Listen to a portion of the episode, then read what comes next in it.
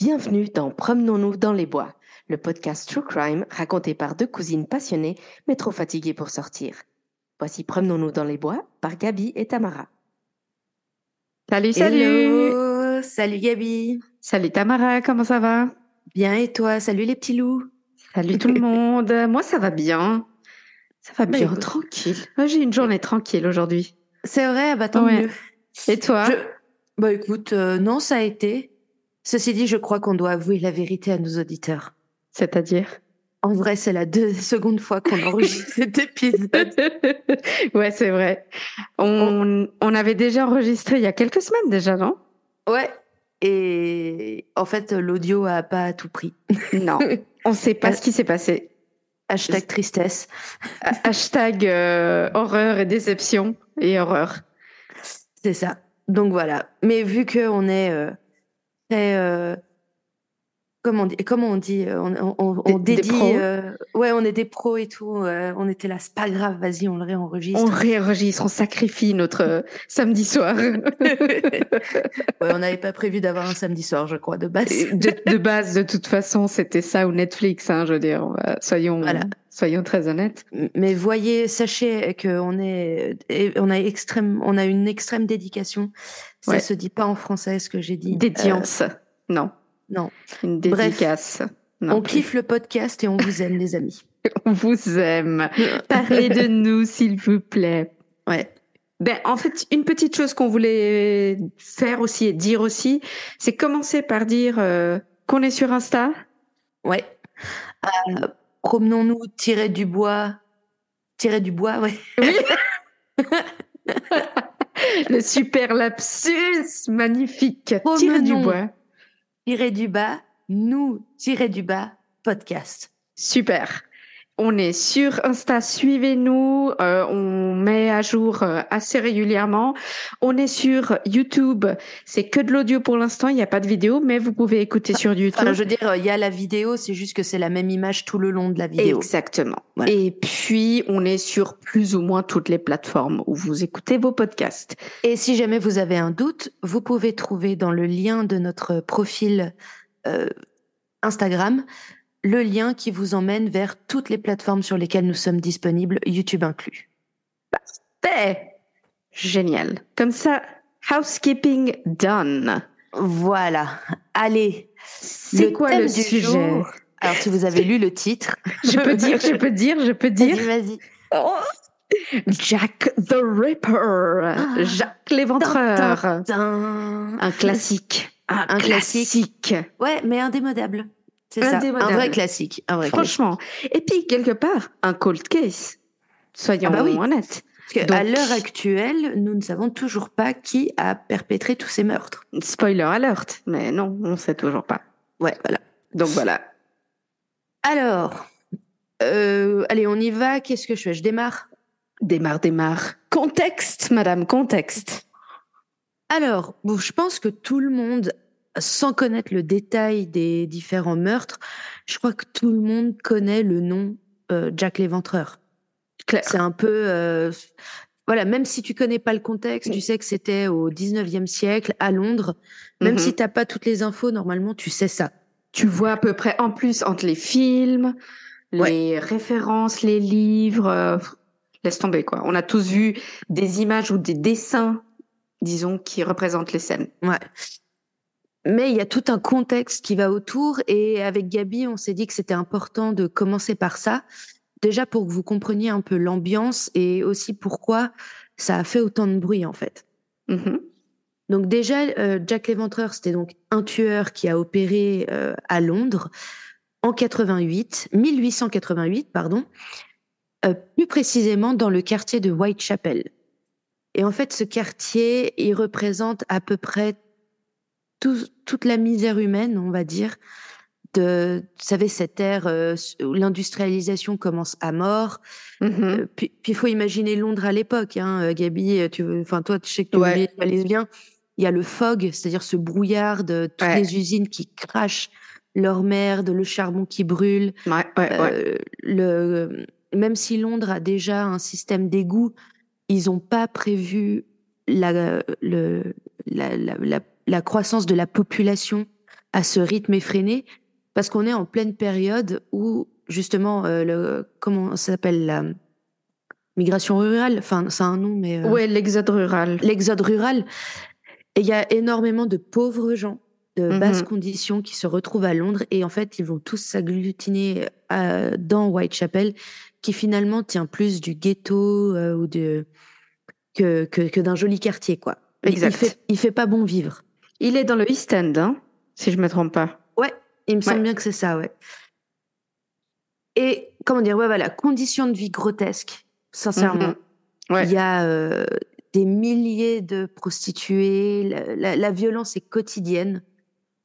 Je pense sincèrement, tu prends quelqu'un, nous là maintenant, euh, vivant en Europe, euh, tout bien, tu nous fous, tu nous retour dans le temps, tu nous fous dans ce quartier, on tient pas la journée. Non, je pense pas.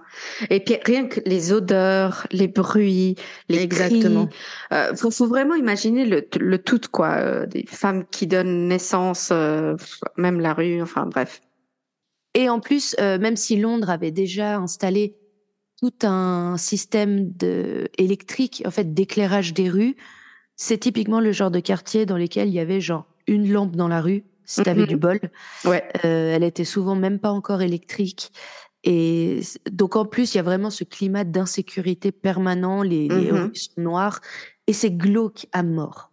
Très, très glauque. Alors, je pense qu'on a un peu euh, posé le... Ouais, je crois qu'il faut juste dire que c'était, c'était la reine Victoria à ce moment-là? Oui, tout à fait. Ouais. Qui tenait ça un peu d'une main de fer, hein, euh, il me semble. Ouais. Son royaume était. euh, Oui, et on dit euh, grande monarque, mais c'est vrai qu'elle est apparemment, elle était pas tendre, tendre, quoi. Ouais. Il y, y a juste une chose là qui me vient à l'esprit que j'aimerais ajouter, c'est que euh, au-delà de vivre dans cette misère, euh, dans ce quartier de Whitechapel, c'est que les habitants de Whitechapel étaient donc eux-mêmes victimes de discrimination et de préjugés. Ils étaient euh, souvent bah, méprisés par le reste de la société, considérés comme classe inférieure. Absolument. Et d'ailleurs, cette inégalité sociale et économique euh, a vraiment contribué à créer ce sentiment de désespoir et d'impuissance chez les habitants. Et de une, ça les a rendus, ça les rendait de base vulnérables à l'exploitation et à la violence, mais ça a exacerbé ce sentiment d'impuissance qu'ils ont eu lorsqu'il y a eu les meurtres. Ouais. Et ça aide aussi à comprendre pourquoi, d'un côté, ils ont eu autant de mal à, à, à attraper euh, Jacques l'Éventreur. Enfin, ils l'ont jamais attrapé. Mhm. Déjà parce qu'il, selon moi, il a tout à fait bien géré son coup, qu'il soit du quartier de Whitechapel lui-même ou non. Il savait très bien que euh, s'attaquer à cette population déjà miséreuse, ça, il avait plus de chances de s'en sortir que d'aller dans les quartiers bourgeois.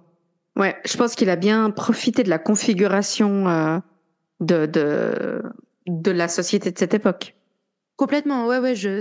C'est pour ça qu'il y a plein de gens. euh, on- bah, on pardon, on en parlera pendant les théories, mais il y a plein de gens qui pensent qu'il était du quartier lui-même. Mhm. Absolument. Alors, donc voilà, contexte. euh, le contexte est posé. euh, des, des pauvres gens, sincèrement, voilà, Ouais. des pauvres gens. Il y a, il y a pas d'autre mot. C'est c'est vraiment des bidonvilles. euh, pas tout. C'est des vrais bâtiments en pierre, hein, mais c'est vraiment c'est un bidonville, quoi. Et donc, le- les meurtres euh, commencent, enfin, on suppose qu'ils commencent. Le 31 En- août 80, 1888.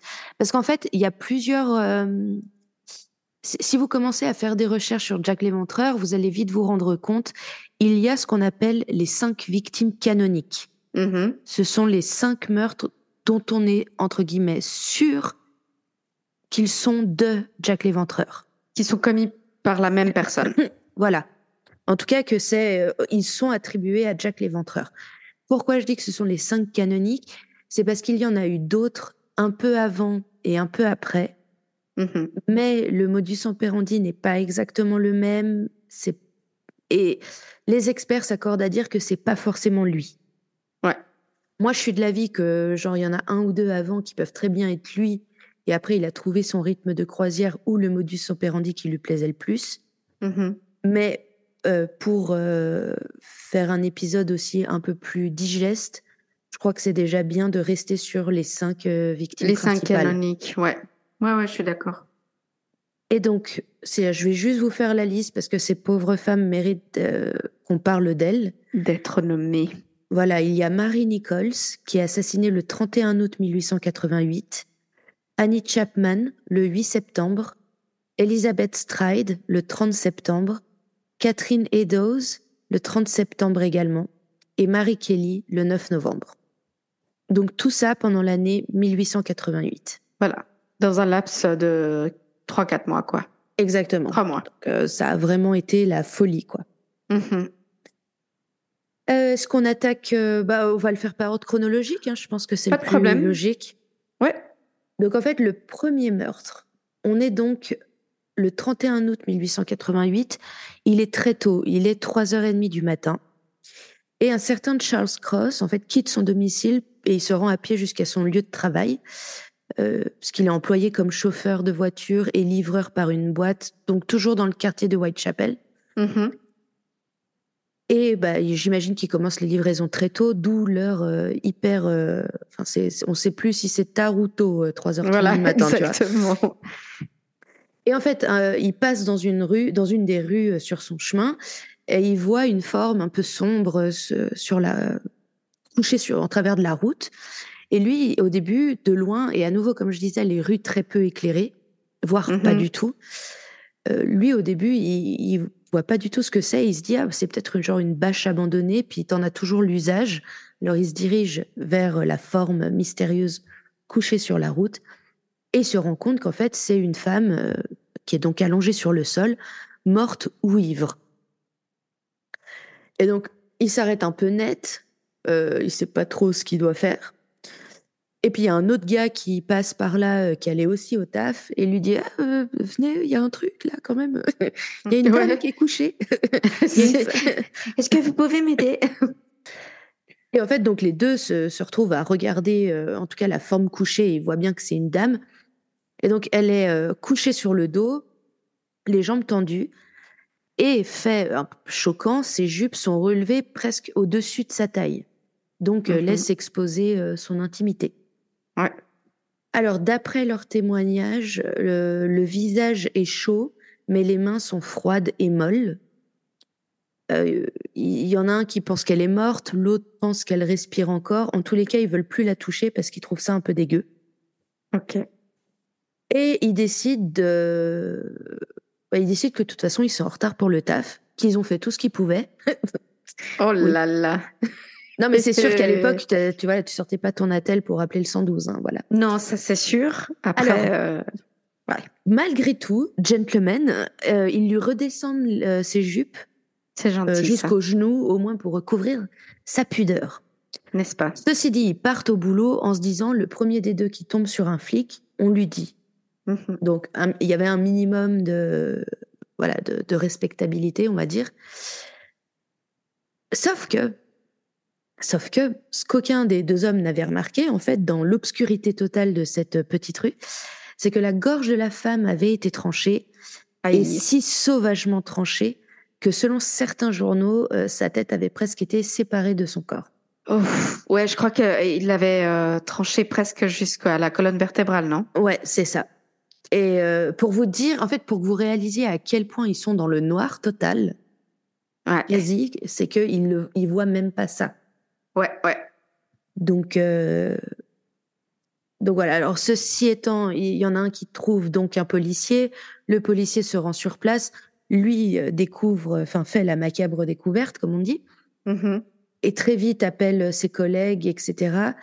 Et vu qu'il y a de plus en plus de curieux qui commencent à arriver, parce que euh, le temps qu'ils trouvent un flic, que si, que ça, ça doit déjà être 4h30, 5h du matin, et que les travailleurs d'usine se lèvent, commence à y avoir plein de curieux.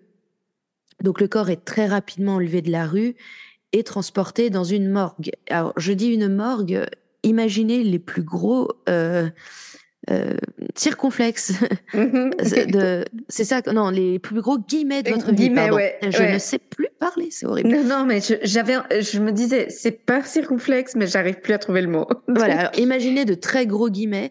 En vrai, c'est pas une morgue, c'est un genre de hangar, quoi. Euh, Ouais, ouais, ouais. Je Parce vois. que là, on se dit que le corps doit quand même être un minimum analysé. Mhm. Moi, c'est marrant parce que chaque fois que j'imagine ça, j'imagine euh, genre qu'ils le mettent dans un donjon, tu sais, oui. Monstre cave, genre. Sur une sorte de je crois palette. Que, je, je, crois que ça. Alors, la palette, certainement, mais ça doit plus tenir du hangar que du donjon. D'accord. On l'emmène pas à la London Tower, tu vois. Écoute, dans ma tête, c'est comme ça. mais écoute, ce qui fait, ce qui fait plaisir euh, à ton imagination. Ben voilà. Alors, malheureusement, donc à l'époque, on savait quand même que euh, en cas de mort euh, plus que suspecte, dans, tel euh, est le cas de ce meurtre, n'est-ce pas Qu'il fallait quand même analyser le corps et puis peut-être trouver des indices, etc. Malheureusement, avant que le médecin légiste ou les flics puissent mieux analyser la dépouille, il y a deux travailleurs qui ont pris sur eux de pas laisser cette dame dans cet état je pense sincèrement que c'était ça. Euh. Et en fait, ils ont déshabillé le corps et l'ont nettoyé. Ouais. Donc. Ouch. Ils enlèvent quand même pas mal d'indices là. Enfin, certainement, mais je pense que ça partait d'un bon sentiment, tu sais. Euh. Probablement, probablement, ouais. Et puis quand je dis ça savait qu'il fallait analyser le corps, je te parle de personnes un minimum éduquées, c'est-à-dire policiers ou euh, médecins légistes. Ouais. Là, les deux travailleurs qui étaient là, je pense pas forcément qu'ils connaissaient ce fait. Ouais, peut-être. Remarque. Hmm. Alors bon, malgré ça, le médecin légiste euh, procède à une autopsie. Et là, tout de suite, ils se disent quand même, il y a un truc qui change par mhm. rapport au meurtre habituel euh, du quartier, c'est que la victime a, été éviscérée. Ça correspond pas, quand je dis que ça diffère des meurtres du quartier, c'est que oui, c'est des, ce sont des, c'est un quartier où il y a énormément de violence, mais ce sont, entre guillemets, des meurtres habituels. Oui, oui, absolument. Euh, féminicide, euh, un pimp avec sa prostituée, euh, un, des mecs qui se sont battus, il y en a un qui a pris la trempe de trop. Ça reste entre guillemets normal. Il n'y a pas de là clairement éviscérer quelqu'un, plus le fait que sa gorge ait été tranchée si sauvagement. Il y a, y a, quand même un élément de, qui perturbe tout le monde. Absolument. Ouais, ouais, non, ça, c'était pas du tout typique, même pas pour ce quartier, en fait. Voilà. Ouais. Donc euh, déjà, bah, dans un premier temps, ils ont eu le problème de l'identification du corps. Et donc c'est une des premières fois, je crois, où le corps a été photographié et les copies de la photographie ont ensuite été montrées dans le quartier, etc. Et ils ont finalement donc réussi à l'identifier comme étant euh, Marie Nichols. Et c'était tout simplement une pauvre dame qui avait dans la quarantaine, une prostituée, et le genre de personne qui avait eu une vie dure, mais de toute évidence qui avait une famille qui l'aimait, euh, parce qu'il y a plusieurs personnes ensuite qui sont venues euh, se recueillir. Il y a eu notamment son père, son ex-mari.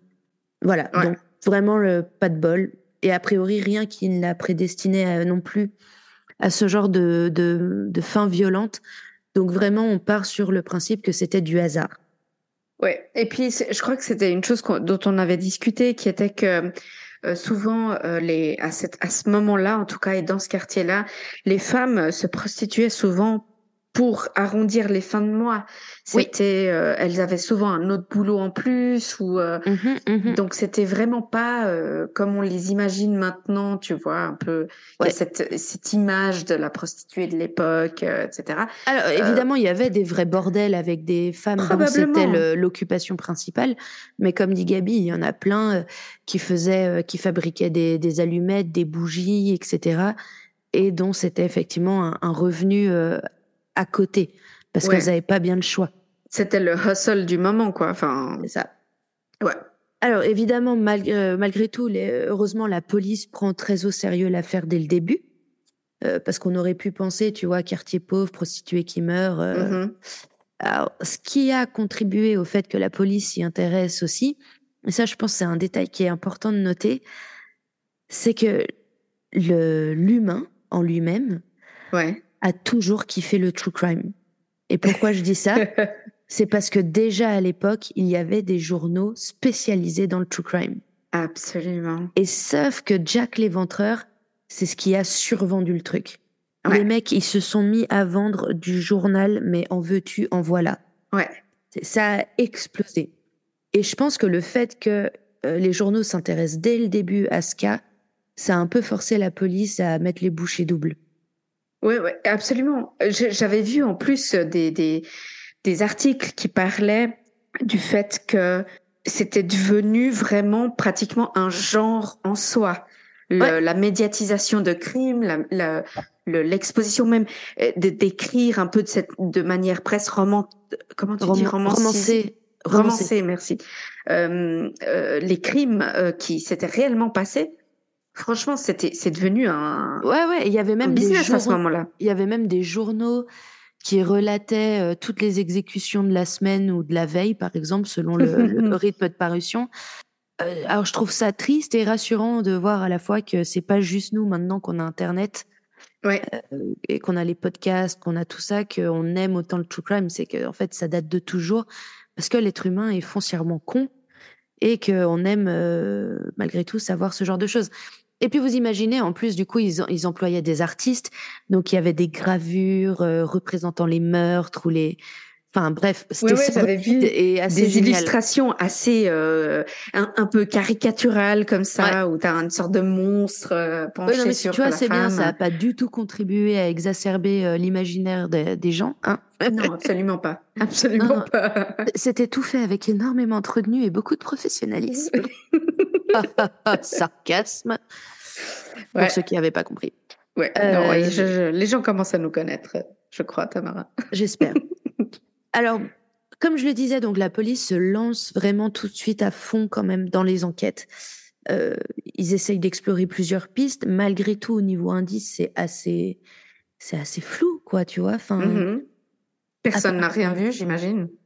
Non, et puis, euh, tu vois, c'était une, euh, apparemment pas une rue passante, dans le sens où c'est pas une rue où il y a de l'activité nocturne. Ouais. C'est une rue où il fait nuit noire. Euh, on n'y voit rien. Euh, elle est clairement morte très peu de temps avant que Charles Cross ne la découvre. Mais au-delà de ça, ben, Bichette, euh, apparemment, elle s'entendait quand même bien un peu avec tout le monde. Enfin, en tout cas, comme je disais, ils n'ont pas de piste sur sa personnalité à elle qui pourrait expliquer que quelqu'un lui en voudrait assez pour lui faire ça. Euh, la police découvre un suspect possible en fait en discutant avec les prostituées. C'est un homme que les promeneurs locaux, on va dire, enfin les habitants euh, du quartier, ont surnommé euh, tablier de cuir parce mhm. qu'il porte un tablier de cuir. Et selon les prostituées du quartier, ce fameux tablier de cuir se livre à un racket d'extorsion et menace de les éventrer si elles ne lui donnent pas d'argent. Ah ouais, d'accord. Et là, euh, euh, bah, personne sensible, malgré tout, euh, désolé pour vous, mais on va aussi traiter de racisme dans cet épisode, parce que justement, quand la presse a appris l'existence de ce suspect, il y a plusieurs journaux qui ont commencé à un peu mettre l'accent sur l'apparence hébraïque supposée de l'homme. Et voilà. Voilà. Et donc, ça a entraîné une légère montée d'antisémitisme dans le coin, qui, comme on le verra plus tard, a pas, pas aidé. Non, non, non. Et puis euh, c'était euh, c'était une des communautés euh, qui était très présente dans ce quartier. là mhm. Donc voilà. Puis bah comme on le sait, hein, quand on a besoin de trouver quelqu'un à blâmer, ah bah. C'est soit la couleur, soit soit les juifs. Soit les juifs. en même temps, vous avez tué Jésus-Christ. Hein, bien fait pour vous. Vous, c'est qui juste dans cette histoire? À qui tu dis vous? Non, mais... Je me rends bien compte que, voilà, à nouveau, je vous jure que c'est de l'humour là. non, non, mais bien sûr. Et donc, voilà, ils ont rien pour avancer l'enquête. Ils peuvent y mettre toute la bonne volonté qu'ils veulent. À ce stade-là, avec les, en plus les moyens de l'époque, qu'est-ce qu'ils veulent qu'ils fassent Pas grand-chose. Ceci étant, euh, pour être euh, un peu euh, à faire preuve d'honnêteté intellectuelle, comme on dit, si ça arrivait aujourd'hui, ce genre de meurtre dans la rue, et s'il n'y a pas d'ADN du tueur, que personne n'a rien vu. Si personne n'a filmé. Personne n'a filmé, ouais. Non, mais ce que je veux dire, c'est que comment tu fais? Sans indice, à partir de là, quelqu'un pris au hasard dans la rue Bah, t'appelles CSI, je sais pas. ouais, non, mais bon, bref. Non, mais c'est pour dire, c'est que même à l'heure actuelle, je pense que ce serait considéré comme une enquête difficile. Ouais, non, absolument. Euh, je veux dire, on est d'accord. En plus, j'avais lu que le, que le, manque de lumière de, de ces quartiers-là de l'époque, c'est un énorme facteur dans, dans toute cette enquête finalement, parce que c'était vraiment ce qui permettait parfois même que des gens passent pas très loin et qu'ils ouais. voient rien du tout. Et dans la mesure où, voilà, ils tranchent la gorge, euh, tu cries pas ou t'as pas le temps de crier. Donc... Mais, mais je crois que j'avais lu un truc comme ça, genre qu'une que une des mesures que, qui avait fait que Louis XIV à un moment avait été un, peu apprécié par la populace, c'est qu'il avait pris les, des dispositions pour que dans Paris, dans toutes les rues, alors évidemment pas électriques, mais des bougies, etc., qu'il y ait des lanternes qui soient installées tous les temps de pas euh, et que ça avait contribué à beaucoup sécuriser la ville. Ah ouais, ok. Je ne suis pas sûre de l'affirmation, mais il me semble que j'ai lu ça quelque part. Euh, mais vraiment, on se rend pas compte. Euh, tu, tu, crois que c'est pour ça qu'on l'appelait le roi soleil? Non, je crois pas, non. pas. non, mais le truc con, tu sais, il y a quoi? Il y a 2-3 ans, Genève a fait une nuit sans lumière. Oui, ça je sais, ouais. Ouais, ben moi je suis sortie à 11h du soir du bureau ce soir-là. Waouh. Eh ben, je me suis chié ma mère les 10 minutes à pied jusqu'au tram. Non, tu te rends pas compte, ça fait super. Je me faisais attaquer par n'importe qui. Personne ne sait. C'est, c'est extrêmement flippant. Ouais. Non, je peux imaginer. Je peux imaginer. Et puis bon, ben, on est panique talope, hein, donc euh, euh, je, je, je, j'applaudissais la mesure, mais moi j'ai flippé ma race. J'imagine. Ah, ces initiatives qu'on aime. Bon. Alors voilà, après toutes ces euh, digressions, pardon, on arrive au 8 septembre 1888, donc euh, une semaine plus tard. Et donc il y a le corps d'une autre prostituée qui est découvert dans l'arrière-cour euh, d'un bâtiment à moins d'un kilomètre du meurtre précédent. Donc cette victime est identifiée comme étant Annie Chapman. Et comme on le disait plus tôt, comme beaucoup de femmes dans la région, euh, Annie complétait euh, son maigre revenu euh, qu'elle avait. elle faisait du travail au crochet en fait, et elle fabriquait et vendait des fleurs artificielles. C'était pas assez pour en vivre, donc occasionnellement, elle faisait, elle, elle, avait recours à la prostitution, quoi. Ouais. Et donc un peu avant 6 heures du matin, c'est un autre homme qui part aussi pour aller au travail et lui, apparemment, lui, genre, il marchait dans la rue et il y a un autre gars, un vieux, qui a déboulé de l'arrière-cour de ce bâtiment comme un fou et qui dit Ah, genre en mode, il y a, y a un meurtre. Ok. En fait, non, pardon, ce monsieur trouve le corps, fonce dans la rue euh, à toute bourzingue. Oh, il y a deux ouvriers, pardon, qui passaient par là. Et là, il leur dit il faut que vous veniez, il y a quelque chose, quoi. Ouais. Et donc là, ils trouvent, euh, enfin, ils vont effectivement voir le corps mutilé euh, d'Annie Chapman, qui gît donc euh, dans cette arrière-cour. Donc à nouveau, ses vêtements ont été remontés jusqu'au-dessus de sa taille. Et apparemment, elle avait des bas à rayures rouges et blanches, et c'est très indécent de voir les bas à l'époque. Elle a, alors, je, je, excusez-moi, j'ai un. Non, là, il y a compte rendu, il y a beaucoup de détails en fait. Il y a beaucoup, il y a vraiment beaucoup de détails. Notamment, elle, elle était un peu plus, entre, je suis désolée de le dire comme ça, mais un peu plus mutilée que que Marie Nichols, non? Il y a déjà, euh, ouais, un peu plus. Euh, on sent qu'il y a une, euh, une, petite escalade dans la violence. Mm-hmm. donc, elle a un mouchoir noué autour de sa gorge. Donc, elle le portait lorsque le tueur lui a tranché la gorge et il n'avait pas, comme on l'a souvent affirmé, était noué par son meurtrier pour empêcher la tête de rouler. Donc son visage et ses mains étaient couverts de sang et ses mains étaient levées et pliées, les paumes vers la partie supérieure de son corps, ce qui donnait l'impression qu'elle s'était débattue et avait lutté pour sa gorge. Et là, je cite vraiment un des hommes qui l'a découverte. Donc les trois hommes partent en courant chercher des, des flics. Et lorsque la police arrive et bah, les médecins arrivent sur place, il y a déjà bah, des dizaines de personnes qui essayent de voir euh, la pauvre femme. Donc très vite, le corps est transporté à la morgue. Et bien que l'inspecteur ait donné l'instruction expresse de ne pas faire la même connerie que pour le premier meurtre, et donc de ne pas laver le corps tant qu'aucun médecin ne l'aurait examiné, deux infirmières sont passées outre cet ordre, ou ne l'ont pas entendu au choix, ont déshabillé le corps, puis l'ont lavé. Donc à nouveau, possiblement en détruisant de nombreux indices. Alors peut-être qu'il n'y en avait aucun, mais euh, voilà, on le saura jamais. On le saura jamais. Donc peu après le meurtre de Annie Chapman, il y a un, sergent, un des policiers qui a arrêté un habitant qui est John Pizer, mhm. euh, en affirmant qu'il était connu dans la région sous le nom euh, tablier de cuir. ceci étant, ce fameux John Pizer a pu fournir des alibis en béton quant aux endroits où il se trouvait au moment des, des meurtres. Bien sûr. Donc il a, il a été exclu de la liste des suspects. Et il a même, euh, il a comparu en fait à l'enquête sur la mort d'Annie Chapman. Ah oui, parce que je sais pas si vous savez les gens, mais euh, en Angleterre, à l'époque en tout cas, ils avaient une façon de faire, c'est-à-dire que lorsqu'il y avait un meurtre et qu'on ne trouvait pas tout de suite, euh, enfin que c'était pas évident qui avait commis le meurtre, ils procédaient en fait à un genre d'audience où il était publiquement déclaré que le meurtre était effectivement un meurtre et Mhm. qu'on cherchait euh, un meurtrier. Et donc lui, il est comparu, il a comparu à ce, ce- cette sorte d'audience et il a été officiellement et publiquement blanchi. D'accord. Donc voilà.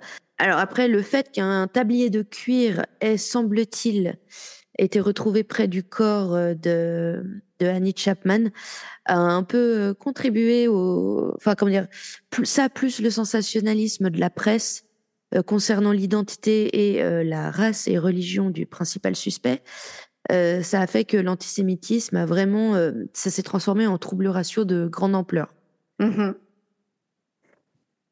Alors, la presse aussi euh, a beaucoup, beaucoup démoli la police en disant qu'ils en faisaient pas assez, en les traitant d'idiots parce qu'ils trouvaient pas le, le tueur.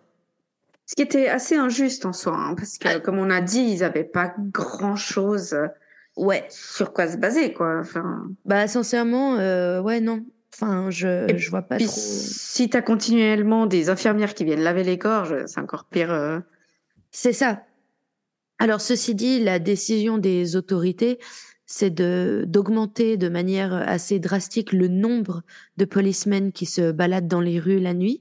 Mhm. Et on dirait que ça a quand même dissuadé un minimum le tueur, puisqu'il se passe plus rien pendant le reste du mois de septembre.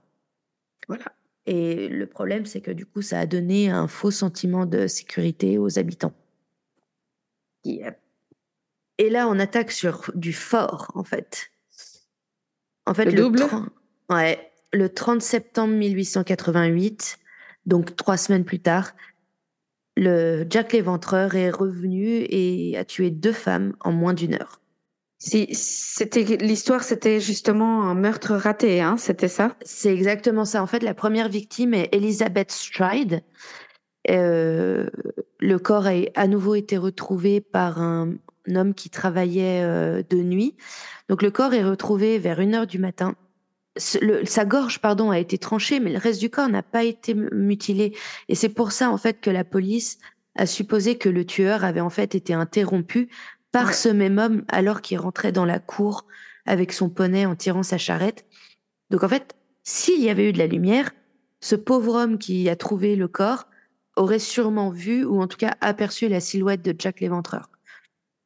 Pour vous dire vraiment à quel point il fait noir. Ouais, c'est c'est fou comme ça change euh, toute la donne en fait. C'est ça. Et donc, Elizabeth Stride, première victime, elle n'a pas été mutilée, mais gorge tranchée. Il est une heure du matin. Et en fait, à peu près au moment où le corps d'Elizabeth Stride est découvert, il y a une autre prostituée, Catherine Eddowes, euh, Eddowes, pardon, qui a été libérée du poste de police de Bishopgate, dans lequel euh, elle avait été incarcérée un peu plus tôt euh, au début de soirée euh, pour cuver son vin ou son gin plutôt, parce qu'à l'époque, il buvait du gin en pinte. Et moins d'une heure plus tard, c'est son corps à elle qui est découvert. Donc, en plus euh, des blessures euh, subies par euh, les Mary Nichols et Annie Chapman, euh, son visage a également été mutilé. Et il est allé encore plus loin. Il a également enlevé et emporté son utérus et son rein gauche. Alors, le truc, c'est que le corps est découvert tout de suite. Ouais. Et tout de suite, les flics sont appelés. Donc, il y a un peu tout le monde qui. euh, faut imaginer qu'on a tapé dans une fourmilière, quoi. Ça se met à courir de partout. Mhm. euh, parce qu'ils se disent, le gars est juste là, quoi. Ouais, il, ouais. Et il est en train de courir quelque part ou il est rentré dans un bâtiment. En gros, ils se mettent à quadriller le quartier. Vraiment en mode chasse à l'homme. euh. Et c'est là qu'ils vont donc découvrir un, un indice. Euh, donc, c'est dans l'embrasure d'une porte de Goulson Street. Il y a un agent de police qui patrouille donc dans son secteur et il a trouvé un morceau de tablier euh, en, en fait, ah non, j'allais dire un morceau de tablier en cuir, mais pas du tout. En fait, il a trouvé un morceau du tablier de Catherine Eddowes. Mhm. Euh, le morceau du tablier en question est ensanglanté. On suppose maintenant que Jack l'Éventreur a pris ce morceau de tissu pour euh, euh, nettoyer son arme. Et sur le mur au-dessus du tablier, il y a un message qui est griffonné à la craie et ça disait Les Juifs sont des hommes qu'on ne blâmera pas pour rien. Ouais, super. Alors, il y a eu. Euh, ce qu'il faut savoir, c'est que le, ce, on sait, euh, on connaît maintenant euh, le, la teneur entière de ce message, mais le public ne verra jamais ce message entier. Mhm. Parce que quand le policier découvre le graffiti, il se dit oh putain, ça va Ouais, exploser. Ouais, Ça va va péter. pas passer. Ça va, Ça va pas passer, ouais, ouais. Alors, il veut pas prendre de décision lui-même. Hein. Lui, c'est un simple, c'est un simple troufion euh, qui se balade dans la rue. Mhm. Euh, de- du coup, il appelle euh, ses supérieurs. Alors, il y a eu, il y a un gros débat entre plusieurs inspecteurs. Il y en a qui voulaient le photographier. Euh, le problème, c'est que le temps de faire venir quelqu'un pour photographier, puis c'est pas comme maintenant où tu prends tout de suite la photo. Ouais. Euh, Tu sors poser- pas le Samsung, quoi. Non, voilà. Et en fait, euh, ils ont vraiment débattu longtemps de la chose parce que c'est vers 5h30 du matin Mhm. que le commissaire de, en fait, en voyant dès que, bah, 5h30 du matin, les rues commencent à s'agiter, tous les travailleurs qui partent à l'usine, etc. Euh, le, le commissaire de police qui arrive sur place se dit, ouais, non, ça, ça va péter. Si ça va péter, c'est pas possible. Et il, il a, il a donné l'ordre que le graffiti soit effacé. Ouais. Alors, je sais qu'il y en a qui blâment ça, ah ouais, putain, l'indice et tout. Ceci dit, je pense malgré tout que, euh, avec le recul, il a pris la bonne décision. Tu crois? Oh, écoute, il y avait un tel sentiment. Fr- Franchement, il pouvait pas se taper une guerre civile. euh. Ouais, Il je crois que ça aurait été un peu fort quand même. En, en fait, il pouvait pas se taper des pogroms en plus de Jack l'Éventreur. Ouais. Sincèrement. Ouais. Euh, le- le- le- les, les juifs du quartier allaient se faire lyncher. Aujourd'hui, ce serait une situation différente. Déjà, tu prends la photo plus vite, premièrement. Mais en plus, je pense qu'aujourd'hui, c'est genre l'enquête avant tout. Et les gens ont, qu'à accepter ça, tu vois. Mais, mais je pense qu'à l'époque, effectivement, c'était un peu trop risqué. C'était déjà tellement violent comme euh, climat euh, de manière générale. Je sais, je sais pas, écoute, Non, je vois, je, je, je, pense sincèrement qu'en ayant euh, effacé ce graffiti, ils ont évité des morts inutiles. Probablement. Probablement. Alors, là, il y a aussi un, on arrive à un détail un peu euh, intéressant du, de toute l'affaire. C'est qu'en fait, à la suite euh, bah, de ce que la presse va appeler le double événement, Mhm. la police a décidé de rendre publique une lettre qu'ils avaient reçue quelques jours auparavant. En fait, non, Mhm. pas, c'est pas la police qui avait reçu la lettre, c'est une agence de presse qui avait reçu la lettre et qui l'avait transmise à la police. Donc, c'est une lettre rédigée à l'encre rouge et c'était soi-disant euh, le tueur euh, qui parlait et qui se vantait que la police euh, ne l'avait pas attrapé. Et, euh, et c'est après avoir jubilé sur ce qu'il avait fait à ses euh, victimes supposées et déclaré ce qu'il ferait à ses prochaines victimes que l'auteur signe la lettre Jack l'Éventreur. C'est le, c'est- la lettre euh, Dear Boss, non? Il me semble La bien que c'est celle-ci. Oui, parce que Mhm. alors, les gens, si vous décidez de faire de plus amples recherches sur le, le dossier, il y a eu plusieurs lettres. Alors, elles ont toutes été débunkées, mais c'est malgré tout, je pense, très intéressant de... de on l'a- je l'ai déjà dit dans un autre épisode, mais je suis fascinée par les lettres anonymes. Ouais, ouais, ouais. Je, je trouve ça euh, tellement stupide. Pardon, enfin, je, je. Ouais, c'est stupide et en même temps, c'est fascinant. oui, oui, C'est fascinant. C'est fascinant de stupidité. Non, pardon. non, mais je, je trouve fascinant parce que c'est tellement un, comment tu dis, une sorte de miroir psychologique Ouais. de, de la personne qui écrit la lettre. Ça. Pas savoir si c'est déjà celui qui étant le crime. tueur qui écrit, mais que d'autres personnes en passe-temps se disent tiens, je vais faire une lettre anonyme à la Ouais. police en disant que je suis le tueur, est-ce que je vais faire Alors, Tu te dis déjà qu'il y a vraiment des gens qui ont trop de temps pour eux, hein Mhm. Et puis, il y a vraiment des gens qui ont des, des soucis, quoi. Voilà. Mais alors, dans le cas de Jack l'Éventreur, ce qui est intéressant, c'est que c'est tellement connu comme cas, c'est tellement Mm. étudié, il y a tellement de gens qui sont fascinés que les lettres sont connues par les premiers, les deux premiers mots Ouais. de chaque lettre et, et on les reconnaît comme ça en fait les gens. Donc il y a la Dear Boss qui est la première et euh, euh, la suivante c'est From Hell, etc. Enfin, Ouais. elles sont vraiment connues comme ça quoi. D'où le From Hell, comme euh, tu, tu me disais, le From Hell, le titre du Le film avec film, euh. Johnny Depp sur Jack Exactement. l'Éventreur. Qui est très bien, hein. c'est c'est un film sympa à regarder. Après c'est complètement débunké euh, comme Oui, oui, mais c'était une théorie, sympa. euh, c'est Johnny Depp. vachement. Et puis c'est Ian Holmes aussi, hein, le, Ouais. le, le celui qui fait en fait. médecin. Et franchement, il est très très bien ce film. Il est très sympa.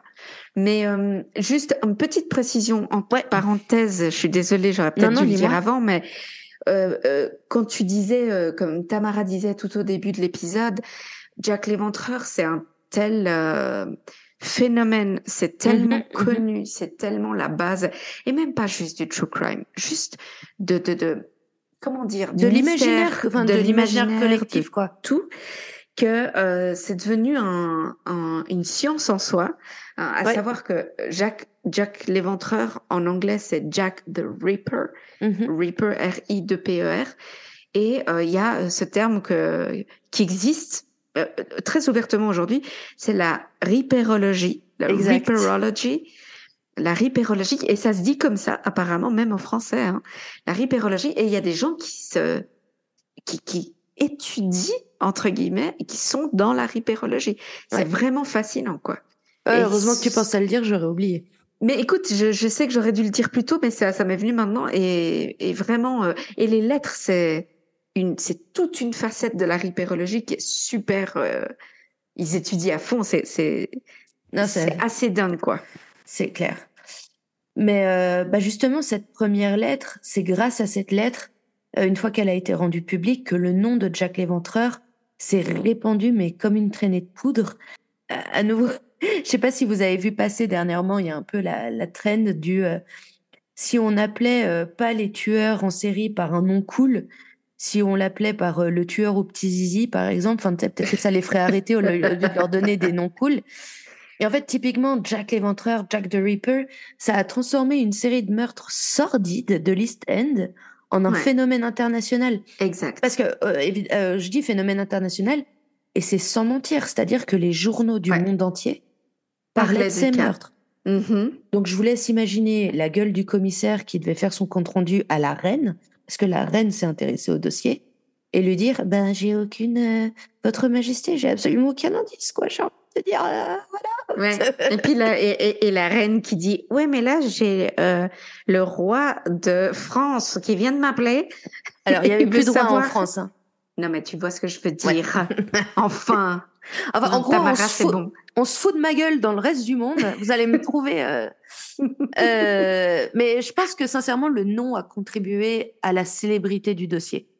Absolument. Mais c'est- toujours ce qu'on dit. Hein. C'est les, les, les- beaucoup de flics n'aiment pas qu'on donne de petits noms euh, Ouais. aux, aux, aux- Et en plus, on leur trouve toujours des noms cool, tu vois, mais voilà.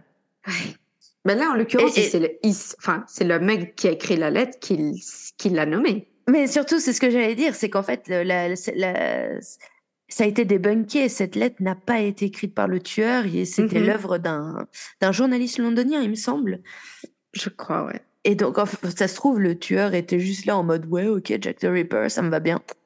Ou, Ouais. euh, enfin, rien Ou à alors voir. ils s'en foutaient quand même complètement, quoi. Sauf que justement, euh, à nouveau, le nom a tellement, c'est tellement répandu, a tellement, euh, je sais pas, c'était accrocheur, euh, c'était novateur, euh, c'était bien pensé. C'est en- C'est l'avant-garde. Ouais, voilà. hashtag blessed. Ouais, bah le truc, c'est que du coup, ça a explosé en termes de canular, quoi. La, la, la, la police et les agences de presse ont commencé à recevoir mais une chier de lettres, euh, toujours avec ce- ce- la même signature ou une signature similaire. Enfin, c'est vraiment une, une avalanche de correspondance. Et euh, bah d'ailleurs, attends, je, je me permets euh, un, un petit détail, c'est que tu Mhm. parlais justement de la seconde lettre euh, reconnue, la plus célèbre, qui s'appelle donc From Hell, de l'enfer. Mhm. Et en fait, elle, elle a été, euh, elle était adressée à Monsieur euh, George Lusk, président du comité de vi- vigilance de Mile End, donc euh, comité de vigilance du d'un genre de, de quartier, enfin de là. Ouais, en fait, c'était ces Neighborhood Watch, Oui, voilà. comme ils les appellent. C'est vraiment des, des, cit- des citoyens d'un quartier, des habitants d'un quartier qui Ouais. font, mm, comment dire, de- créer un petit comité pour euh, surveiller, le quartier, quoi. quoi. Ouais, voilà. Ouais. Et, euh, et dans, cette, euh, dans l'enveloppe était contenu un demi-rein. Et selon la lettre, c'était un demi-rein de, prélevé sur le corps de Catherine Eddowes. Mais en fait, euh, voilà, la police a- et les médecins on, se sont très vite accordés pour dire que c'était une farce et que c'était pas du tout un demi-rein humain. Alors, en tous les cas, après donc ce double meurtre euh, tout à fait euh, sauvage, tout le mois d'octobre reste tranquille, pas de meurtre. Et une nouvelle fois, les habitants commencent à se dire Hey, il s'est peut-être barré le con. Eh ben Mhm. non, tin, tin, tin. Tan, tan, tan. Et là, si vous étiez en train de manger, arrêtez. Ouais, alors là, on arrive au, au, cinquième meurtre. au cas où, où en fait, c'est dans ces moments où on pratique le zen, tu vois. Mhm. On essaye de, Qui est très de triste.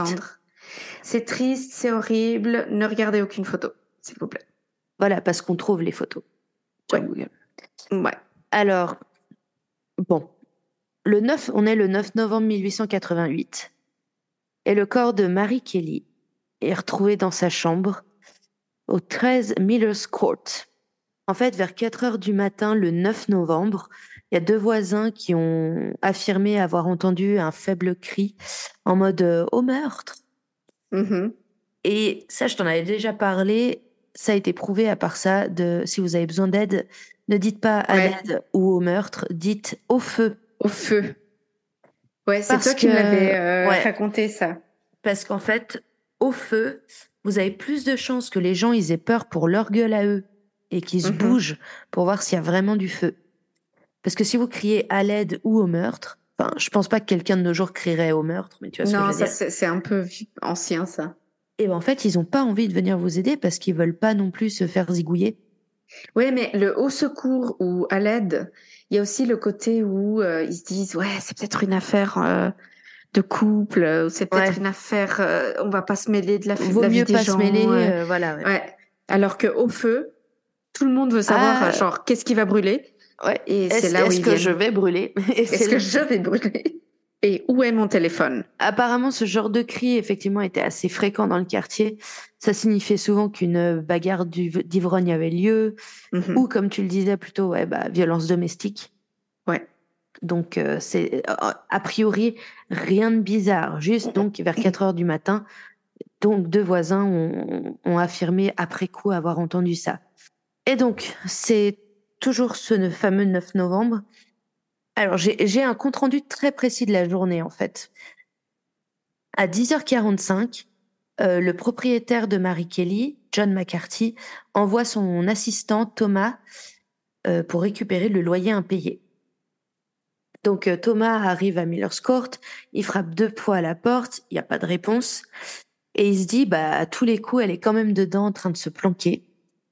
Euh, donc il fait un pas dans le coin et en fait il écarte un rideau qui euh, couvrait euh, une vitre brisée. Bon, à nouveau pour que vous puissiez imaginer le, euh, à quel point c'est sordide là où, où elle vivait. Et là, ce qu'il voit quelque chose qui le met pas, pas tout à fait bien? Et je peux pas imaginer le Ouais, et, en, et en fait, Thomas comment court il... chercher son patron, donc John McCarthy, et il le ramène avec lui.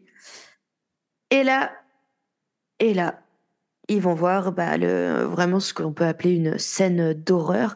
Donc en fait, Mhm. le, le lieu où vivait euh, Marie, Ma- Marie, c'est une seule pièce, hein, c'est un studio comme on dirait maintenant. C'est une chambre, en fait. C'est une chambre en fait, exactement. Mhm. Donc elle est sur le lit. Et en fait, le mur derrière le lit est éclaboussé de sang. Ouais. Sur la table de chevet, il y a un tas de chair euh, humaine en- ensanglantée, hein, fatalement. Et en fait, sur le lit, à peine reconnaissable, il y a le cadavre dépecé de Marie. C'est affreux. C'est absolument euh, horrible. J'ai vu les photos et c'est franchement, même avec le grain, euh, enfin, franchement, on voit quasiment rien dans le sens où euh, c'est en noir et la- blanc, mais la qualité tu- de photo de l'époque, euh, tu comprends déjà tout. Ouais. Bon, moi, Et- j'ai pas cherché les photos, euh, mais je suis tombée sur la photo et je Ouais. j'aurais préféré pas tomber sur la photo. Non, Mais- franchement, elle est hardcore. C'est vraiment hardcore parce que tu, tu comprends plus ou moins tout ce que tu vois, quoi. À, à quelques Et- détails près, tu comprends tout. C'est ça. Alors, en fait, son corps avait été euh, pratiquement écorché jusqu'à l'os. Mhm. Et franchement, les mutilations étaient si étendues et si horribles que même son, son amant, en fait, son, son, son copain, euh, plus- à plus ou moins attitré, euh, lui n'a réussi à l'identifier que grâce aux yeux et les oreilles. C'est horrible. Voilà. Alors, horrible. vu que je suis une sadique, sadique. Ah, tu, tu vas raconter. mais en fait, vu que Et- je suis une sadique, j'ai le rapport précis du légiste Ouais, qui a examiné alors je la te scène. laisse. Je préfère que tu lises plutôt que ce que moi je dise les. Non, puis en plus, en bref. Alors, à nouveau, ce n'est pas moi qui, je lis, je ne fais que lire Tu le lis, compte rendu. Ouais. Alors, les jambes étaient bien écartées, la cuisse gauche formant un angle droit avec le tronc et la droite formant un angle obtus avec le pubis. Alors, si vous êtes nul en, gé- en géométrie comme moi, faites preuve d'imagination. La totalité de la surface de l'abdomen et des cuisses a été enlevée et la cavité abdominale a été vidée de ses viscères. Oh là là.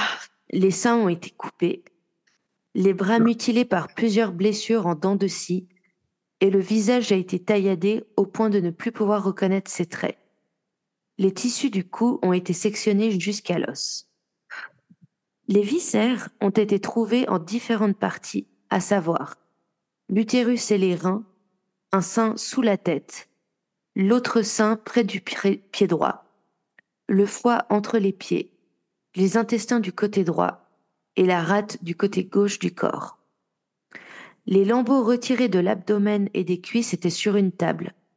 Les vêtements du lit dans le coin droit étaient saturés de sang et sur le sol en dessous, il y avait une mare de sang couvrant environ deux pieds carrés. Le visage a été gazé dans toutes les directions, le nez, les joues, les sourcils et les oreilles étant partiellement enlevés. Les lèvres étaient blanchies et coupées par plusieurs incisions obliques jusqu'au menton. Il y avait également de nombreuses coupures s'étendant régulière- irrégulièrement sur tous les traits. Voilà, voilà. Alors, il y a un truc aussi, tu sais, qu'on n'a sais- pas noté. euh, Excuse-moi, c'est juste que c'est même dur à entendre, je trouve. Ouais. Franchement, c'est Ouais. hyper dur à entendre. C'est Bichette, elle a vraiment vécu un enfer, quoi. Mais c'est surtout qu'il y a une haine dans, dans Et- ces gestes-là qui est juste. Et si vous êtes fan de Ouf. True Crime, vous devez le savoir que euh, une fois qu'on est décédé, euh, si quelqu'un nous découpe, le sang ne coule pas. Et donc, pour qu'il y ait autant de sang, c'est qu'elle était vivante une bonne partie du temps. Ouais. Il y a aussi, justement, ça me fait penser à un détail qu'on n'a pas noté tout à l'heure, en faveur euh, des rues non éclairées, enfin, Mhm. à la faveur du tueur plutôt, c'est que même plein de sang, si on l'imagine avec un trench coat euh, comme c'était la mode à l'époque, Ouais. un trench coat noir imbibé de sang, ça se voit pas. Ça se voit le- pas. Voilà. Ouais, ouais, ouais. Ouais, ouais, et puis on, on, on en avait discuté une fois aussi parce que je disais, mais comment ça se fait que personne remarque un mec aux, aux mains ensanglantées? Parce qu'avec rien que pour couper la gorge d'une femme, t'as tout le sang sur les mains. Et en fait, tu me disais, ouais, mais ils ont tous des gants en cuir, quoi. Ouais. Donc, euh, c'est, tu, tu verrais rien. Tu verrais que dalle. C'est ça. Et, c'est vrai. C'est, c'est vraiment un gars, parce qu'on va partir du principe que c'est un gars, hein, soyons clairs. Ouais, ouais. Mais c'est vraiment un gars qui a profité des circonstances de son temps, de, Mhm. de, de ce quartier-là. Vraiment. Mais Marie Kelly, c'est juste le cas de, de, de l'horreur, quoi. C'est ça. Alors, euh, il y a une BD euh, qui lui est consacrée en fait comme euh, un peu comme dernière, euh, vu que c'est la dernière victime et elle, contrairement aux autres qui avaient toute la quarantaine, euh, elle est, euh, Elle était toute jeune, non? Ouais, elle avait, je crois qu'elle avait que la vingtaine encore. Et Ouais, donc- 20, 25 ans.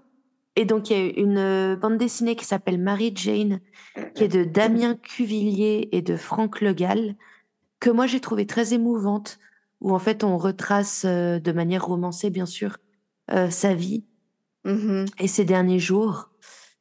Et les gens ont tendance à plus se rappeler d'elle, de une, parce que c'était la plus jeune, mais aussi parce que c'est la dernière reconnue.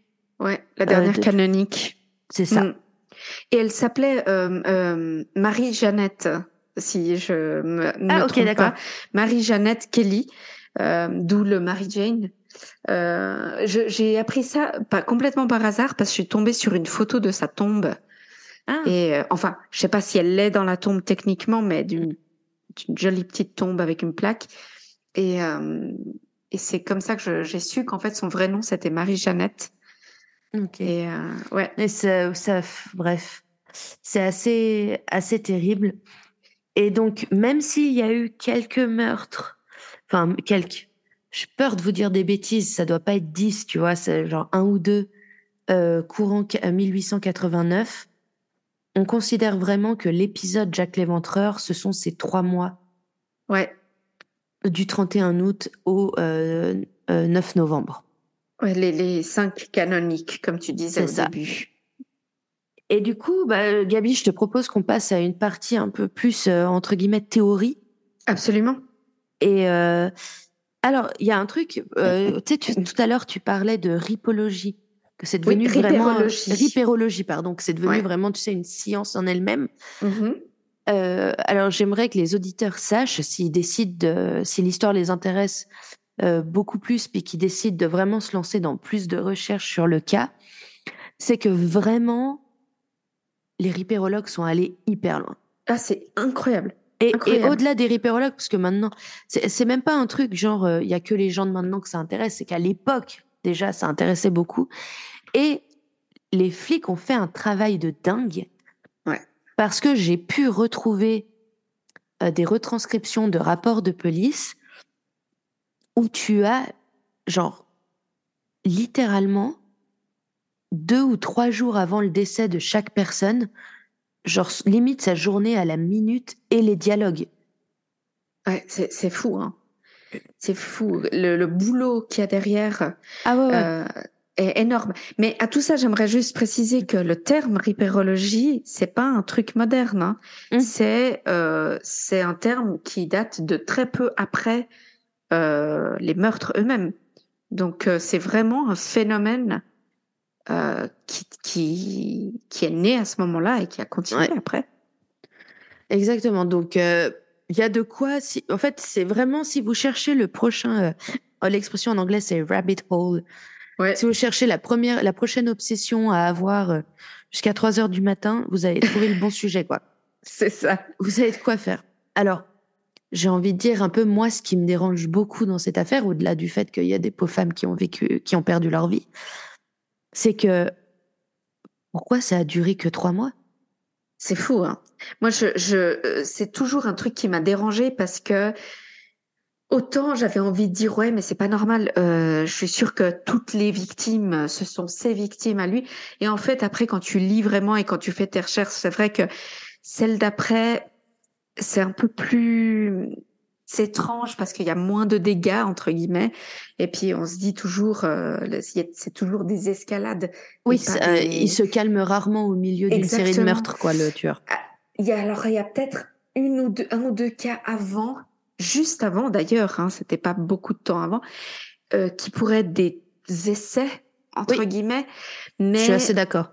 c'est difficile à dire et même encore une fois les ripérologues pour la plupart parlent quand même des cinq canoniques parce que il y a aucun moyen de, de savoir encore moins aujourd'hui. Mais toi, qu'est-ce que que t'en penses? Pourquoi ça s'est arrêté? En fait, en fait c'est assez. euh, Je je sais pas pourquoi, mais vraiment sur ce dossier-là, typiquement, en particulier, pardon, ce dossier-là, j'ai aucune idée. Mais genre, tu me poses des Hmm. questions, mon cerveau il est vide. Ouais. Parce que euh, je suis comme tout le monde, j'ai regardé les experts, les experts Miami, nanana, euh, euh, Cri- Criminal Minds, enfin, Ouais. comment ça s'appelle, Esprit criminel, Esprit machin. criminel. Et je sais très bien, quand une série de meurtres comme ça s'arrête, Mhm. c'est soit que le tueur est mort, soit qu'il est en prison. Alors, j'ai envie de dire oui, absolument. À 99,9% Ou, des en tout cas. cas, il lui est arrivé quelque chose de grave ou quelque Mais chose. maintenant, tu as le cas de, pour ceux qui s'y connaissent un petit peu, hein, mais tu as le cas de BTK aux Mm. États-Unis qui a arrêté quoi 18 ans? 15 ans? Ouais. Un truc comme ça. Et, et il s'est rien passé de particulier dans sa vie. Ouais. Je veux dire, il Après, a après, juste je sais qu'il y a aussi d'autres. euh, il y a d'autres facteurs comme par exemple un mariage ou l'arrivée d'un enfant. euh, Absolument. un- quelque chose en tout cas qui souvent euh, euh, va, créer un- un- un- une réaction dans, ton, dans le cerveau Ouais. du tueur. Après, toi, une fois, tu m'avais dit que tu, tu pensais que peut-être le, le, le, le cas de Marie Kelly, c'était un peu l'apogée de ce qu'il voulait, entre guillemets, accomplir. Hein, C'est toi qui m'avais dit ça Je crois. Ah, hein. je, je Et sais même plus, tu vois. Potentiellement, est-ce que c'était genre, voilà, il a fait ce que. Il a réalisé alors- son rêve et Ou alors c'était finalement toujours elle, la cible, ça aussi Est-ce que Ouais. ce serait le cas? Après, moi, j'avais euh, la théorie de, je te disais la dernière fois, c'est que euh, bah, après, voilà, j'aime bien partir de ce côté-là toujours, hein, euh, un complot. En fait, je sais pas, il se passait peut-être, je connais pas assez bien la situation à l'époque, mais genre, il y a besoin de détourner l'attention sur Mhm. quelque chose, et donc Mhm. tu crées quelque chose de très rapide, de très dramatique. Euh, c'est comme en France, chaque fois qu'il y a un débat important, on nous ressort le voile. Ouais. C'est dingue. Genre un sujet pas important et on pourrait juste Ouais. laisser faire ce qu'ils veulent. La- Et- Le voile ou l'immigration, c'est toujours les sujets que tu peux ramener. Ah bah oui, parce qu'on peut plus parler des juifs. Donc, Ah bah écoute. bah oui, voilà. Mais, euh, mais euh, qu'est-ce que j'allais dire? Non, moi, ce que j'ai toujours trouvé suspect, et je sais que toi, euh, enfin, pour toi, c'est peut-être moins. Euh, bah, remarque, j'en sais rien. Mais ce que j'ai toujours trouvé difficile, c'est cette idée que systématiquement les corps ont été nettoyés. Alors les deux premiers en tout cas, mais j'ai pas eu de, j'ai pas vu le ce qu'il en était pour les trois dernières. Je Toi, t'as vu des trucs en ce sens? Moi, j'ai vu en, en gros que il y avait toujours des choses qui faisaient qu'ils trouvaient pas grand chose. Tu vois? Ouais. Ou alors les deux premières ont été nettoyées, ensuite euh, une on n'était pas sûr, ensuite et c'était vraiment parce que tu vois moi si je suis flic ou si je suis médecin légiste ou en tout cas flic. Ouais. Parce que ça moi c'était un peu ma théorie à moi, c'était que un flic était Flic. pas forcément le tueur mais était impliqué dans le Mmh. dans, dans toute l'histoire, Ouais, pas t'as su- t'as suffisamment d'autorité pour aller vers des, des- les infirmières ou alors les gens qui travaillent à la morgue et donner l'ordre Ouais. qu'on nettoie les corps, qu'on fasse disparaître certaines choses, certains Ah, mais indices. c'est pas bête. Moi, j'avais toujours eu cette sensation, oui, ça me dérangeait vachement que certaines choses soient aussi évidentes, parce que une première fois, soit, je veux bien, Mm. erreur. Mais ensuite, il donne l'ordre de pas la toucher et elle est lavée, ça me dérange, Mhm. ça me dérange. Il comprend, il comprend. Mais euh, il y a aussi Bah, la théorie que à ce moment, enfin à cette époque-là, il y avait beaucoup de, de comme on dit, de de- d'immigration à Londres, Mhm. qui était parfois une plateforme pour partir ailleurs. Donc Ouais. il y avait potentiellement la théorie de un départ pour les États-Unis ou Ouais. pour ailleurs. Certainement. Ou que c'est s'est fait attraper pour autre chose et il a été envoyé en Australie. Absolument. Mais alors, euh, tu sais, j'ai évoqué au début de l'épisode, euh, pour moi, c'était que c'était sûrement quelqu'un qui avait grandi dans le quartier.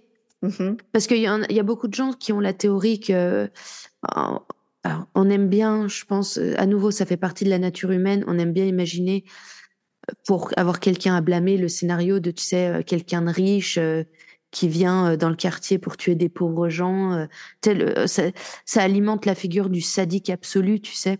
Ouais. Mais je suis pas sûre que quelqu'un euh, des beaux quartiers aurait pu librement se, enfin, de jour faire ses repérages sans lui se faire repérer. Absolument, ouais. Et, ouais, je suis euh, d'accord. Et la nuit dans le noir, aussi bien se, se débrouiller. Et je pense qu'il faut, il faut au minimum travailler dans ce quartier, au minimum, pour pouvoir connaître ton chemin et savoir où faire quoi, qui, qui prendre, etc. Et si tu travailles dans le quartier, tu vis dans le quartier parce que c'était le genre de quartier où, enfin, t'habitais pas ailleurs et tu travaillais là, tu vois. C'était pas. C'est clair. Donc c'est pour ça que je suis très mitigée. Euh, après, le, les théories euh, sont sur l'identité du tueur euh, sont allées bon train. Je crois qu'il y a une vingtaine de personnes qui sont considérées encore à l'heure actuelle comme des mmh suspects plausibles. Euh, une des plus célèbres, ça je sais que je te l'avais, je t'en avais parlé la première fois qu'on a enregistré l'épisode. euh, c'est la, c'est Patricia Cornwell, c'est ça? Mmh je, ne sais pas si vous connaissez euh, la célèbre écrivain de, de, de livres policiers et un peu voilà comme ça de meurtre qui s'appelle Patricia Cornwell, très célèbre et richissime à, à millions vraiment. C'est un peu des romans de gare, euh, Patricia Cornwell. C'est le genre qui se lit très vite. Ouais. Mais euh, bon, bah, c'est efficace. Hein. Moi, j'en ai lu plein quand j'étais jeune. Ça, ça passe. Ouais. C'est pas du Agatha Christie, mais ça passe. C'est un peu, c'est plus moderne. Enfin, ça se passe à l'heure actuelle. Euh, bon, elle commence à écrire dans les années 80, hein, je crois, mais. Il me semble, ouais. Mais dans, bref, tout ça pour dire, ça passe bien quand t'as besoin de lire un truc rapidos, quoi. Ouais. Et, euh, et elle, donc, elle est passionnée de ripérologie. Ripérologie, ouais. Ripérologie. Et elle a payé de ses frais, enfin de, ses, de son propre argent, euh, des enquêteurs, des labos pour analyser euh, des, de, l'ADN qu'ils avaient mm-hmm. retrouvé sur le tablier. Et ils pensaient que c'était peut-être du sang de, de Jack Léventreur lui-même, etc. Et elle a pondu un livre et en fait, moi, je l'ai lu quand, je sais pas, j'étais jeune, je devais avoir 13 ou 14 ans, et j'avais trouvé absolument brillant. J'étais mhm. là, ah mon Dieu, ah là là, incroyable. Elle a, tout compris. Elle a tout compris, c'est tout bon. Elle accusait en fait un, un peintre qui est d'ailleurs dans la liste, je crois, des personnes soupçonnées. Euh, c'est juste parce qu'en fait, j'ai été voir ses tableaux, il s'appelait euh, Walter Sickert il faisait vraiment des trucs à la limite du gore. Et il a fait mhm. aussi des trucs moins gore. Et je sais que en ce moment, d'ailleurs, je sais plus si c'est à Aix-en-Provence ou à Paris, il y a une expo qui lui est dédiée. Ok. Et, euh... et, sauf que j'ai essayé, je me suis racheté le livre euh, il y a quelques années et j'ai essayé de le, de le relire. Et alors déjà, c'est c'est imbuvable. enfin, J'arrive pas à le lire, sincèrement. Enfin, je voudrais que voir si je réessaye, mais je trouve ça lourd, je trouve ça mal expliqué. Euh, mmh. Et, et, maintenant que je, euh, que je sais un peu mieux, que j'ai un peu plus de rigueur scientifique moi-même quand je fais mes recherches, euh, je trouve que, en tout cas, on, on a l'impression, en lisant son livre, qu'elle a tout fait pour que les résultats aillent dans son idée à elle, plutôt que simplement suivre les résultats de ses recherches pour voir mmh où ça la menait. Euh, ce qui est euh, pas du tout scientifique comme approche. Tu t'adaptes à ce que les faits te disent, tu n'adaptes pas les faits à ton envie, à ta théorie. Et d'ailleurs, elle s'est fait juste, mais laminer sa mère par euh, tous les autres ripérologues mmh qui se sont bien foutus de sa gueule. Ouais. Après, elle, comme elle a dit déjà en interview, elle en avait rien à branler. Bien sûr pour elle, dans sa tête, c'est Walter Sickert. Et puis, je pense qu'elle s'est fait plusieurs millions rien qu'avec ce livre. Mm-hmm. Donc, euh, Donc voilà. Voilà.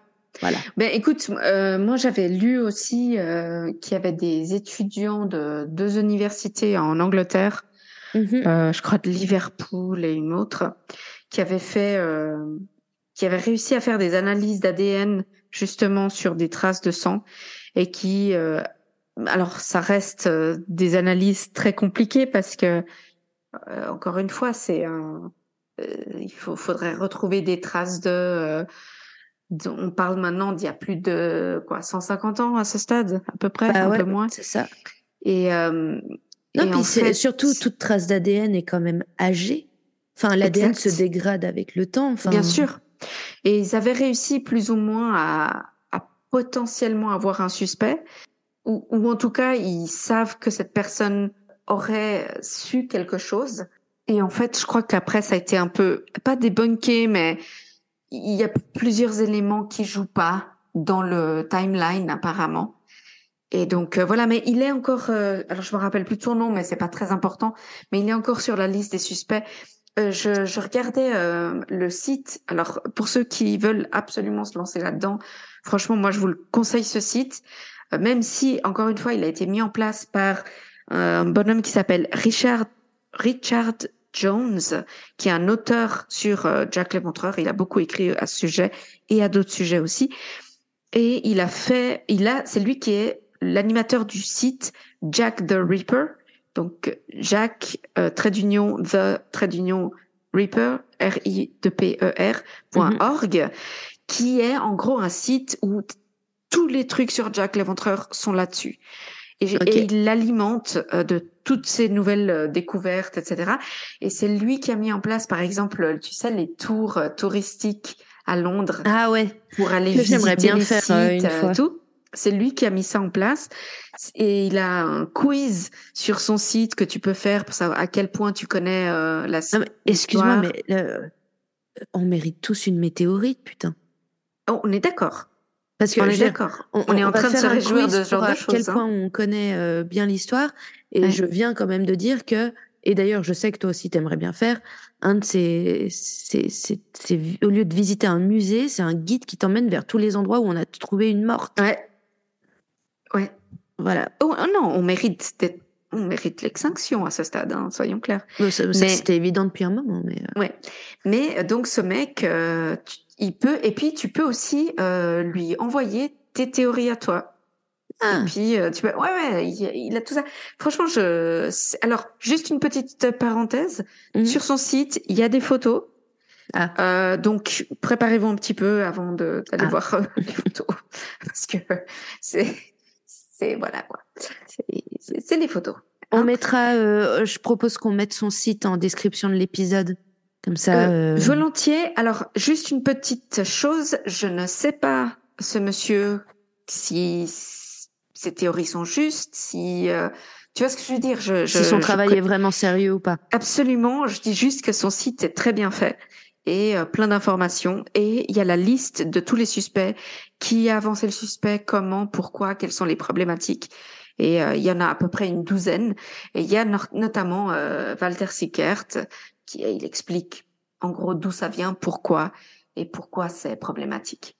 Donc, euh, ouais, volontiers, on peut mettre son site. Et, et, moi, je voulais juste, tu sais, je disais tout à l'heure à quel point Jack l'Éventreur, qu'on connaisse les détails ou pas, euh, c'est passé presque dans le langage courant, tu sais. Mm-hmm. Et, euh, et, et, dans le, cet imaginaire collectif vraiment du monstre, c'est que euh, récemment avec avec Aurélien, on a regardé sur Netflix un animé, un manga donc qui s'appelle Valkyrie Apocalypse en français. Et enfin, alors, je, que, que, ce soit que la comment dire que ce soit bien, c'est tout à fait discutable, mais euh, toujours est-il qu'on a, enfin moi j'ai croché devant. Et en fait, bêtement, c'est les dieux de toutes les religions mmh. réunies qui se réunissent pour savoir s'ils doivent euh, justement euh, programmer l'extinction de l'homme ou pas, parce que les hommes les font chier. Mmh Et les Valkyries, qui sont au nombre de 13, décident de représenter les humains dans un tournoi contre donc 13 humains choisis par les Valkyries contre 13 dieux issus de diverses mythologies. Ok. Et tout ça pour dire que euh, il y a un match Hercule Jack l'Éventreur. et ce Jack l'Éventreur est flippant. Okay. Euh, et, c'est marrant parce qu'il y a vraiment ce truc. Euh, alors eux, leur théorie, c'est que c'était le fils d'une prostituée, qu'il l'a super mal vécu, puis un jour il pète un boulot. Ça se vaut ça se vaut.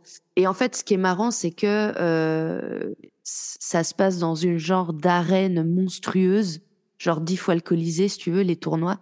Ouais. Et t'as vraiment le côté euh, les dieux, et t'as le côté chaque fois qu'un humain vient se battre, t'as plus ou moins des humains qui lui sont liés, qui apparaissent dans les gradins et tout. Et c'est que quand Jack l'Éventreur arrive et que c'est révélé que c'est Jack l'Éventreur, déjà, donc c'est lui, Jack l'Éventreur, Et il y a vraiment, genre, euh, les humains sont là, genre, yeah, il se bat pour nous, mais euh, euh, c'est Ouais. vraiment un. C'est un psychopathe, en fait. Parce que le gars, il fait vraiment bader.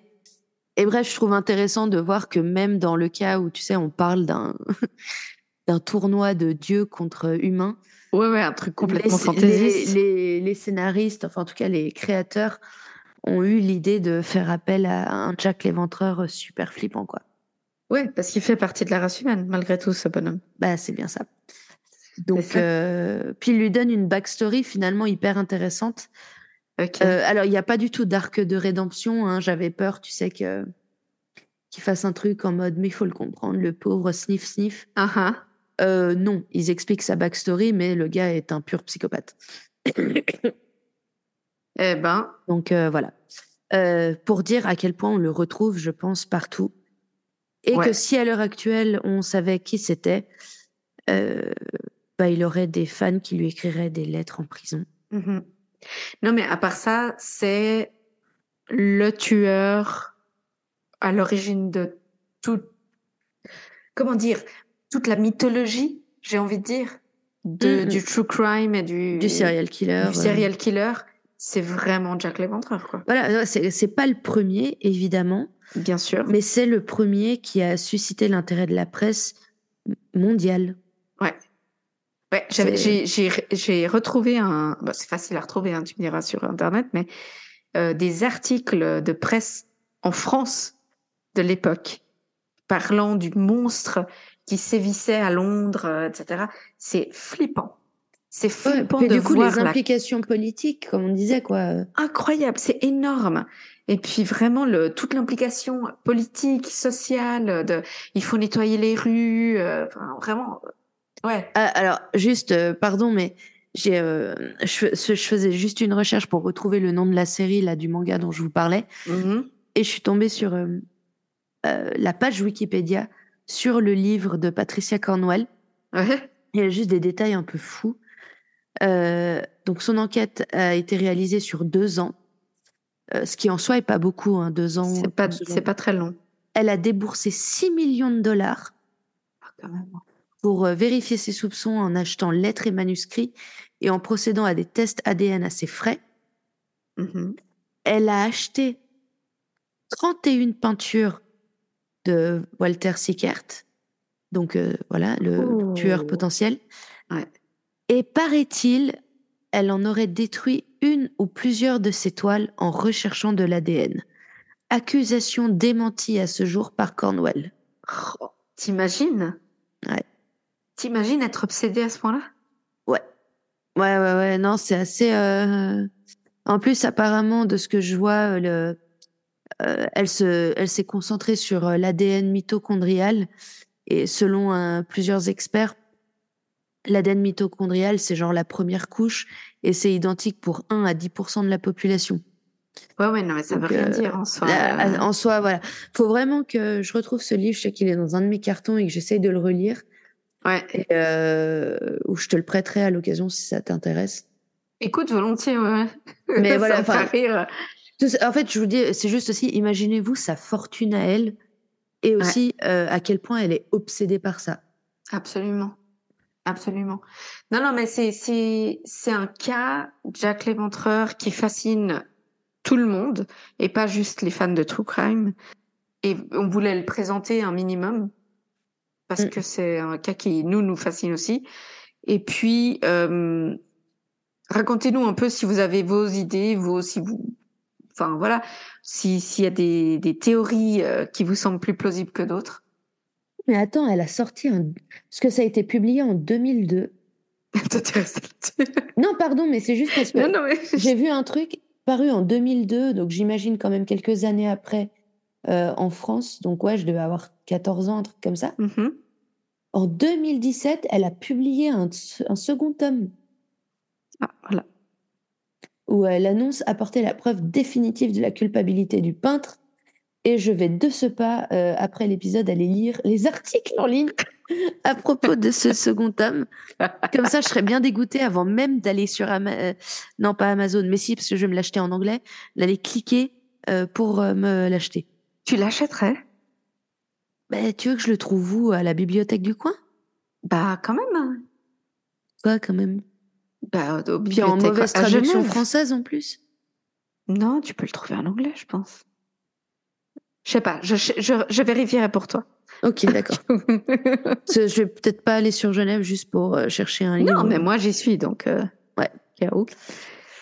Donc voilà, c'est euh, fantastique. C'est fantastique. Ben voilà, ça c'est l'épisode sur Jack l'Éventreur. Et qu'on on espère faire? très fortement que l'enregistrement fonctionne. Ouais, franchement là, ça suffit quoi. Sinon, vous n'entendrez jamais cet épisode. Voilà. Exactement. Alors, juste parenthèse pour euh, les auditeurs, si ça ne marche pas, Vous ne saurez cet jamais épisode cet épisode. n'existe pas. Voilà. voilà. C'est pas grave, on a plein de sujets et on le refera dans quelques temps quand on sera moins traumatisé. Et euh, alors, complètement à côté, je Mhm. voulais juste dire, Tam, je sais Ouais. pas si tu as vu sur Netflix, De quoi? Documentaire sur la disparition du MH370 sort Oh non. mercredi. Ah cool. Et je sais pas si tu te souviens, alors, petit shout-out à... Mince, j'ai oublié son nom. Mhm. À la personne qui a fait un, un énorme commentaire sur notre euh, vidéo YouTube Sur le sur la disparition du MH370. Je crois que c'est Boris, j'ai envie de dire Boris. Euh, merde je sais Ah, pas du tout, je suis désolée. Mais je suis sûre, je suis pratiquement sûre que c'est Boris. Si Merci beaucoup, euh, Boris. Vraiment, c'était super intéressant. Et euh, on aime beaucoup les commentaires comme ça parce que c'est constructif. Et euh, c'est euh, lui qui euh, a signalé d'ailleurs que ce documentaire allait avoir, allait sortir bientôt. Donc voilà, il sort mercredi et on se réjouit de le voir pour Yay. voir un peu ce qu'ils s'en disent. On verra, on verra. Et voilà, c'était ce que je voulais dire. Eh ben, merci à tous de nous avoir écoutés. On espère que l'épisode vous a plu. Un épisode un peu plus long que d'habitude, j'ai l'impression. Je crois qu'on est dans les temps. Ouais, mais euh, je- je- je- on vous a balancé quand même beaucoup d'infos à la tronche. Beaucoup. Ouais. ouais, ouais, ouais. Euh, donc n'hésitez pas à l'écouter plusieurs fois. Comme nous, on le fait. Non, on le fait. Et voilà, à nouveau, parlez de nous à vos amis, à votre famille, à tous ceux qui aiment le true crime. Et puis, Ouais. euh, Suivez-nous sur Insta, ça fait toujours plaisir. Et puis, à la prochaine. à la prochaine. Bye bye. Bye. Bye.